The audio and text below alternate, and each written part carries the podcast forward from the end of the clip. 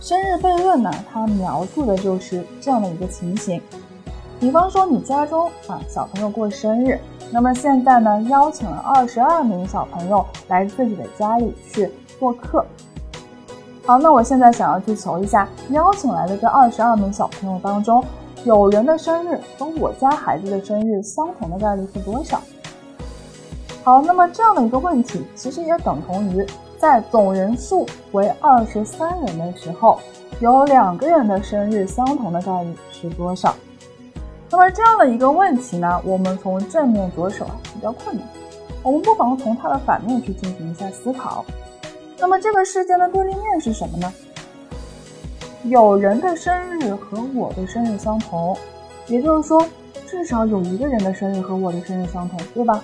它可以是两个人的生日和我的相同，或者是三个人、四个人、五六七八个人。那么这个事件它的对立面，其实就应当是没有人的生日和我的生日是相同的。